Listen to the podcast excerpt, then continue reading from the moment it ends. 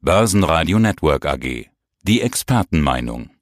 Einen wunderschönen guten Tag, mein Name ist Salah Wumidi, Head of Markets bei IG. Bei uns erhalten Sie täglich neue charttechnische Analysen, aber auch fundamentale Analysen und auch Handelsstrategien.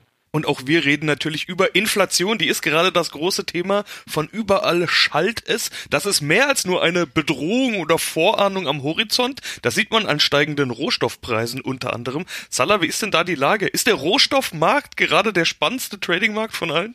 Er gehört definitiv dazu, ja. Es gibt natürlich auch andere interessante Märkte, aber auf jeden Fall sehen wir jetzt in diesen ersten ja, Monaten oder ersten Handelstagen in diesem Jahr, wenn man, auch wenn es noch der März ist, also im ersten Quartal, schon eine bullische Stärke der Rohstoffmärkte, die wie du richtig gesagt hast, auch natürlich die Inflation anziehen, die Kerninflation, die ja ganz klar durch Energiepreise durchaus getrieben wird. Wir sehen Brent, Rohöl, Benzin, alle so im 30, 40-prozentigen Wachstum seit Anfang des Jahres. Das ist schon eine ordentliche Nummer, wobei wir auch wissen, klar, letztes Jahr ging es ja an den Energiemärkten richtig Richtung Süden. Da ist Aufholpotenzial. Aber, wie du gesagt hast, das nährt hier natürlich auch die Inflation. Man muss aber auch sagen, man muss jetzt nicht zu bedrohlich hier ja, sich ausdrücken. Wir wissen, die erste Hälfte des Jahres, das erste Quartal, ist durchaus historisch saisonal gebunden, auch ein Rohstoffquartal. Ja, wir sehen sehr oft, dass äh, Rohstoffmärkte in diesem ersten Quartal auch grundsätzlich steigen und das tun sie dieses Jahr auch. Also könnte man auch meinen, das saisonale Muster wird einfach nur hier sehr gut jetzt abgebildet. Kupfer steigt im Schnitt von Januar bis April, Sebastian, um rund sieben Prozent in den letzten 30 Jahren, um rund ja 11 Prozent sogar in den letzten 20 Jahren und aktuell sind wir bei 17 Prozent seit Anfang des Jahres. Das ist schon eine Hausnummer. Ja, einen ganz anderen Rohstoff will ich auch noch rausgreifen, nämlich das Öl. Beim Ölpreis gab es auch eine echte Rallye. Hausnummer sagst du gerade. Nach der OPEC Plus Sitzung ging es da richtig hoch. Hinzu kamen noch andere Unruhen in der Region und plötzlich war Brent wieder über 70. Ich will mal erinnern, vor ziemlich genau einem Jahr waren wir da kurioserweise teilweise negativ. Was geht beim Ölpreis? Ja, das fragen sich natürlich gerade sehr viele äh, Marktteilnehmer. Was geht hier wirklich? Ist das nicht ein bisschen zu schnell nach vorne geprescht? Also die Euphorie kommt auch natürlich von der einen Seite daher, dass man hofft, dass die Corona-Krise jetzt rasch überwältigt wird. Impfstoffe sind ja noch im Gange kommen langsam an die Bevölkerung. Gibt es noch einige Probleme weltweit. Nicht in jedem Land geht es so schnell voran wie in Israel.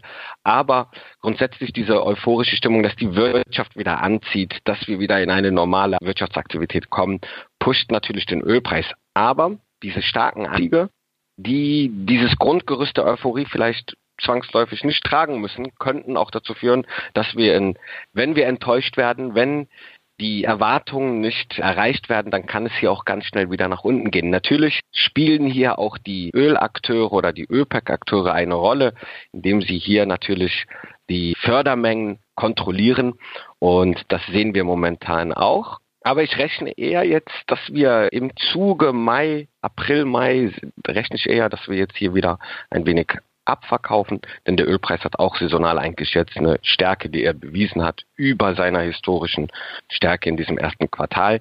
Und ich kann mir vorstellen, dass eine kleine Enttäuschung am Markt noch kommen könnte, die hier auch den Ölpreis nochmal drückt. Aber der Trend charttechnisch, der ist momentan aufwärts gerichtet, sind wie gesagt fundamentale Faktoren auch da, die hier eine Rolle spielen können. Ich sehe in diesem Jahr gutes Aufholpotenzial dennoch im Ölpreis auch. Wenn du jetzt Rückschläge, mögliche Rückschläge ansprichst und gerade schon den Chart im Blick hattest, wo könnte es denn hingehen?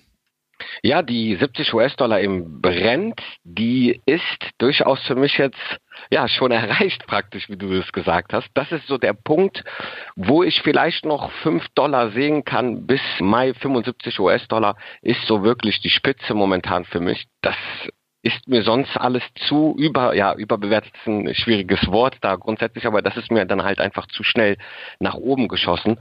Ich rechne eher dann wieder mit einer Korrektur in den Ende 50er Bereich mindestens. Also man sieht, die Volatilität ist auch relativ hoch, grundsätzlich an den Rohstoffmärkten der letzten Zeit.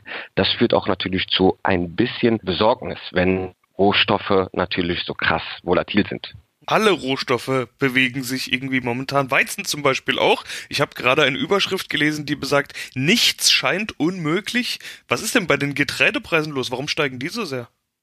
Die steigen ja auch schon seit Mitte letzten Jahres. Wenn wir uns den Weizenpreis anschauen, Sebastian, 40 Prozent seit Juli gestiegen in einem wirklich auch klassischen Aufwärtstrend mit neuen Hochs und neuen Tiefs, also gar nicht parabolisch angedeutet auf im Wochenchart. Und wir sehen, wir erreichen schon Höhen von 2014. Das sind Zwischenhochs, die durchaus den Marktteilnehmer hier aufhorchen sollten. Denn wenn wir diese Widerstände brechen, dann kann es hier durchaus wirklich noch der Fall sein, dass der Weizenpreis hier weiter ansteigen kann. Und das ist natürlich mit Vorsicht zu genießen. Lebensmittelpreise, nicht nur der Weizenpreis. Wir sehen Schweinebauchhälften seit Anfang des Jahres um 50 Prozent gestiegen. Der Maispreis oder der, Preis, der Maispreis an den Börsen 12,7 Prozent. Wir sehen, dass äh, Zucker, Kaffee, alles Kandidaten, die hier gut gestiegen sind. Reis fällt hier ein wenig aus der Reihe aber hatte schon vorher im Ende letzten Jahres schon eine gute Rallye gehabt. Da wurde ein bisschen was abgekauft. Aber grundsätzlich sehen wir, dass Lebensmittelpreise hier stark anziehen. Und das kann, wie wir in der Historie immer wieder gesehen haben, natürlich auch zu sozialen Unruhen führen. Gerade vor dem Hintergrund, dass die Staatskassen jetzt natürlich leer sind und viele Schwellenländer oft dazu hingehen, wenn Rohstoffpreise stark ansteigen, um soziale Unruhen zu vermeiden, natürlich diese Lebensmittel subventionieren. Das ist klassisches Mittel, was man macht. Problem ist aber, wenn nach einer Corona-Krise oder in einer Corona-Krise die Kassen wirklich leer sind und man hier die Staatsverschuldung weiter antreibt, ob dann auch noch Geld da ist für Subventionen, Lebensmittelsubventionen, das ist dann immer die Frage. Bedeutet für so soziale Unruhen ist, wenn natürlich Lebensmittelpreise weiter steigen, Tür und Tor offen, dass hier weitere Unsicherheitsherde entstehen können.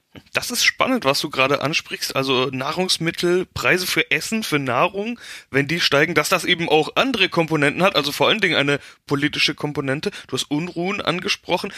Beim arabischen Frühling gab es ja auch solche Anfangstendenzen, also dass irgendwie der zündende Funke am Anfang auch steigende Getreidepreise waren. Wie brisant ist es jetzt mit diesen Getreidepreisen aus deiner Sicht?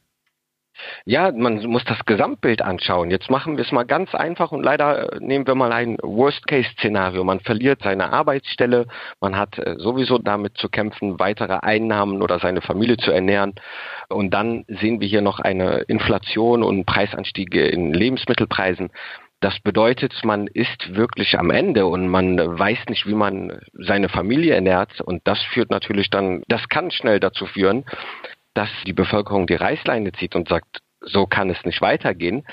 Vor allen Dingen in Ländern, wo vielleicht auch eine gewisse politische Instabilität schon vorher geherrscht hat, wo man sagen kann, das ist jetzt der Punkt hier, wie wir es in der Historie gesehen haben, auf die Straßen zu gehen, um jetzt nicht eine Revolution zu fordern oder irgendwie die Macht hier zu ändern, sondern um einfach nur sein Wort zu geben, dass wir am Verhungern sind, wenn man es ganz krass jetzt annimmt und dass die Regierung etwas dafür tun muss. Und ich kann mir auch vorstellen, dass das in mehreren Punkten auf der Welt passieren kann, Lateinamerika, in Afrika, aber auch in Asien, dass dann natürlich auch die Weltgemeinschaft hier dazu kommt und vielleicht auch Pakete andererseits Konjunkturpakete oder Subventionspakete geschnürt werden müssen. Also gerade vor dem Hintergrund, dass wir leider aus einer Krise oder in einer Krise uns befinden und dieser Faktor jetzt noch oben dazu kommt, macht mir so ein wenig Sorge, dass da durchaus noch Schwierigkeiten, wirtschaftliche Schwierigkeiten, soziale Schwierigkeiten auf uns zukommen können. Nicht per se in Deutschland,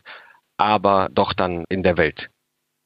Und wer jetzt dieses Thema traden möchte, also erstmal muss man ja dazu sagen, im Normalfall, wenn man Weizen oder äh, Schweinebauchhälften tradet, dann kauft man ja keine echten Schweinebauchhälften und lagert die bei sich irgendwie in der Kühltruhe ein. Was bedeutet das jetzt für Trader, die dieses Thema traden wollen, die darauf gehen wollen? Auf was müssen die sich denn gefasst machen? Auf eine weiterhin hohe Volatilität. Ja, grundsätzlich muss man sich auch damit gefasst machen, wie sieht es moralisch aus? Ja, handelt man denn gerne Lebensmittelpreise? Wie verwerflich ist es für den einen oder anderen? Das ist jetzt vielleicht eine sehr philosophisch-moralische Frage, aber das muss ich vorher auch schon wissen. Ja, aber grundsätzlich mache ich das über Future-Märkte. Ich muss eine Volatilität, die Volatilität ist gerade sehr hoch auf die muss ich mich auch gefasst machen und ich muss diese Eigenart dieser Märkte durchaus verstehen. Es geht nicht nur um Angebot und Nachfrage, wie wir das so aus der Volkswirtschaftslehre kennen. Hier sind auch einige andere Faktoren, die eine Rolle spielen können.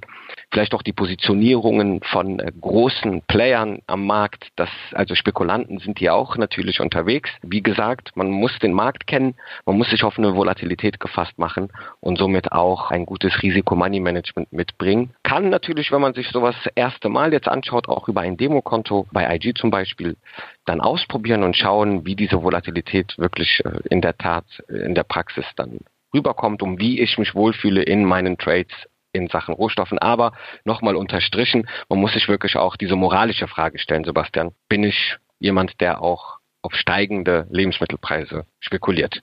Salah, soweit vielen Dank für diesen Überblick. Sehr gerne, danke dir. Börsenradio Network AG. Das Börsenradio für Broker.